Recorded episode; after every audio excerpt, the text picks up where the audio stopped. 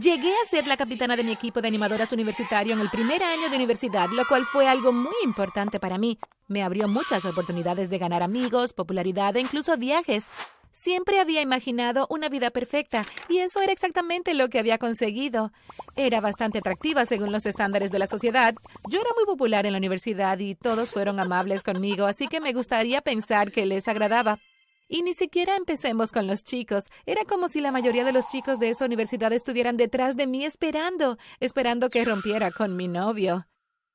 Pero antes de continuar con este video, presiona el botón de suscribirse y activa la campana de notificación y serás la persona más popular en tu vecindario. Confía en mí, funciona. Pero eso nunca iba a suceder, ya que mi novio era el mejor de todos. Era guapo, atlético y estaba en el equipo de fútbol americano de universidad. Él era un poco estúpido, estoy de acuerdo, pero era muy dulce y lo amaba con todo mi corazón. Luego tuve un equipo de animadores increíbles que también eran mis amigas más cercanas y yo era bastante buena con mis estudios. Por eso la universidad fue increíble. Era similar a la vida hogareña. Tenía mi propio apartamento, pero mis padres eran ricos empresarios, así que no tenía que trabajar mucho y tenía un hermano gemelo que también era mi mejor amigo. Sabíamos de todo el uno del otro y no teníamos secretos entre nosotros, así que mi vida fue hermosamente perfecta y sinceramente no podría haber pedido nada más ni diferente. Estaba agradecida por todo y por todos en mi vida tal como eran. Sin embargo, nada perfecto dura y me di cuenta de eso y lo experimenté de una manera muy amarga. De hecho, pensé que la vida era cruel conmigo después de un periodo de perfección tan largo y hermoso. Entonces la comprensión comenzó un día específico, que fue uno de los días más importantes de mi vida. Era uno de los días de partido con nuestro colegio rival y habíamos estado dando toda nuestra energía, corazón y alma para preparar la mejor rutina para nuestro equipo de fútbol. Habíamos viajado a muchos lugares y universidades para animar, pero este juego específico era importante porque era el evento más grande en el que habíamos actuado con celebridades deportivas presentes. Habíamos preparado tres rutinas increíbles, cada una de dos minutos porque estábamos comprometidas a aumentar la confianza y el rendimiento de nuestro equipo de fútbol, y como capitana de porristas fue un gran momento para mí. Bien, gente, empiecen a calentar, le dije a mi equipo de animadoras y fui a acompañar a mi novio al campo de fútbol mientras jugaba. Antes de entrar al campo le di un beso de buena suerte. Lo vas a hacer increíble, le dije. Lo vas a hacer mejor que yo, dijo, y salió corriendo al campo con sus compañeros. Yo también regresé y comencé a calentar y prepararme para la actuación. Luego comenzó el partido de fútbol y poco después también llegó el momento de nuestra actuación de porristas. Así que primero creamos una formación en D para comenzar y estaba a punto de gritar los vítores, pero de repente comencé a sentirme débil y mareada. Mis pies empezaron a temblar y simplemente me derrumbé en el suelo. Obviamente no tenía idea de lo que sucedió después de que colapsé, pero me desperté unos minutos después para descubrir que la actuación de porristas ya había terminado y que todos estaban preocupados por mí. ¿Cómo te sientes? me preguntó la enfermera de la universidad desde que me desperté. Todavía me siento débil, le respondí, y ella sugirió que fuera inmediatamente al hospital. Sabía que en esa condición no podía actuar en las próximas dos rondas de porristas, así que pensé que ir al hospital era una buena elección. Déjanos ir contigo, dijo una de mis amigas del equipo cuando estaba a punto de irme, pero insistí en que se quedaran porque nuestro equipo ya le faltaba una persona. Mi novio también estaba en el campo y no tenía idea de lo que estaba pasando, así que pensé en dejarlo estar ahí y ya que no era un gran problema, yo era muy capaz de llegar al hospital. Seguro que podría haber llamado a mis padres o mi hermano, pero recordé que me dijeron que tenían asuntos importantes el día siguiente, así que mi hermano tenía un examen importante y tampoco quería molestarlos. Después de llegar al hospital me reuní con el médico y me hizo algunas pruebas como análisis de sangre, radiografías y un chequeo de todo el cuerpo.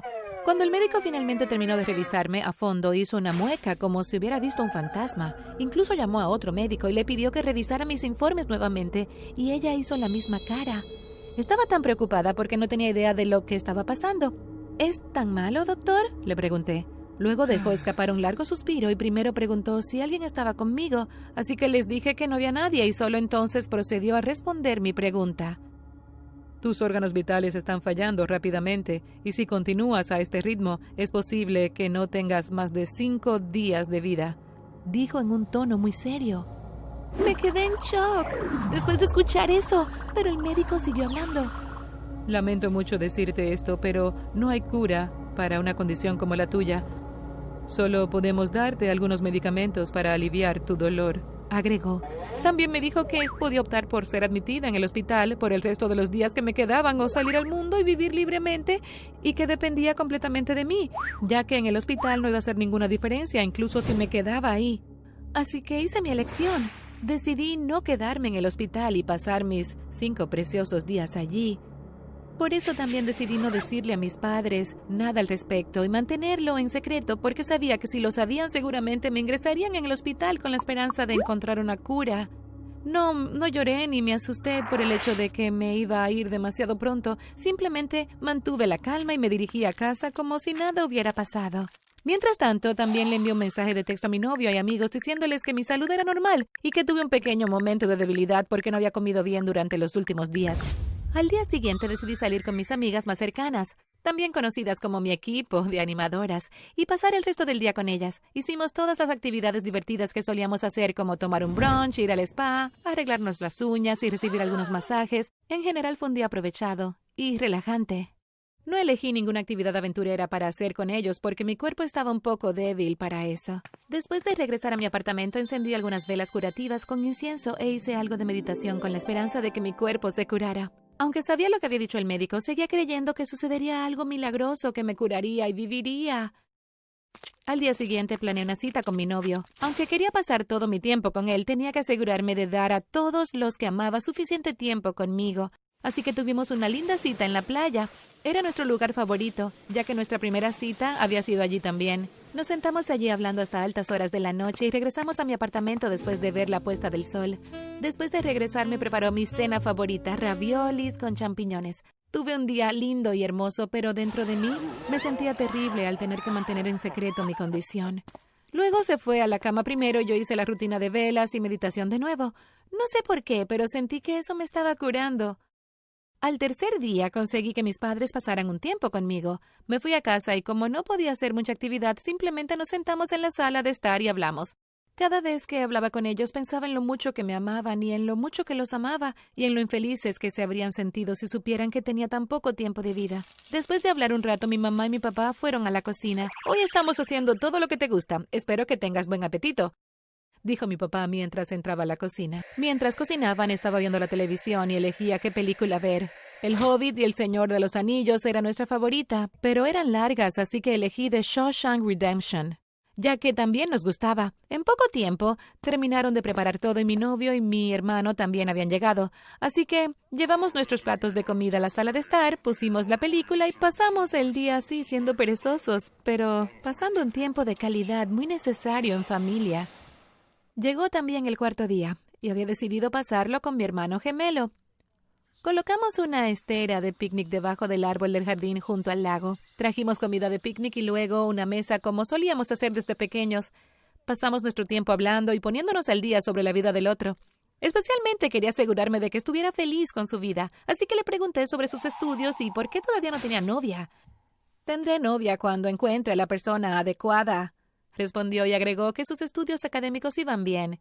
Estaba muy feliz por eso y todo iba bien, pero de repente me preguntó sobre mi vida y si era feliz.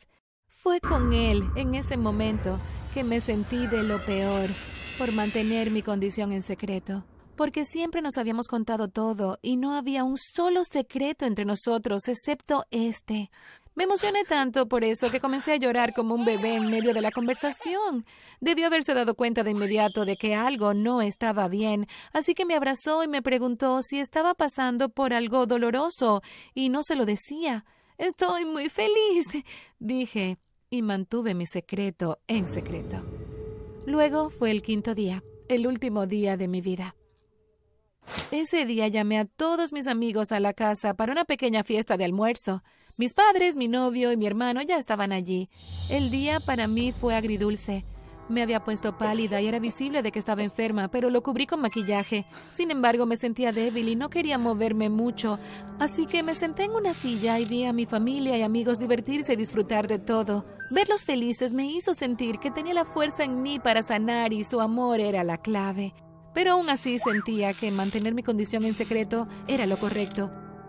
Y estaba feliz por esa decisión, porque si no lo hubiera hecho, En lugar de disfrutar y divertirme, mis amigos y familiares estarían llorando por mí en mi cama de hospital y mirándome con lástima. Si fuera el último momento de mi vida, habría elegido verlos felices y sonrientes. Ese día también terminó y después de pasar un tiempo con mis seres queridos, honestamente me sentí mucho mejor. Encendí las velas y medité imaginando que cada uno de mis órganos sanaba y sentía que estaba funcionando. En ese momento de la víspera del sexto día antes de ir a la cama, grabé esto antes de que terminara el día, así que al menos conoces mi historia.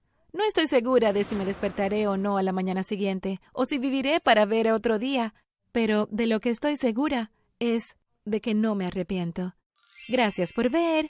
¿Alguna vez has guardado un secreto profundo para ti? Déjanos saber en los comentarios. No olvides suscribirte y ver otros videos en el canal.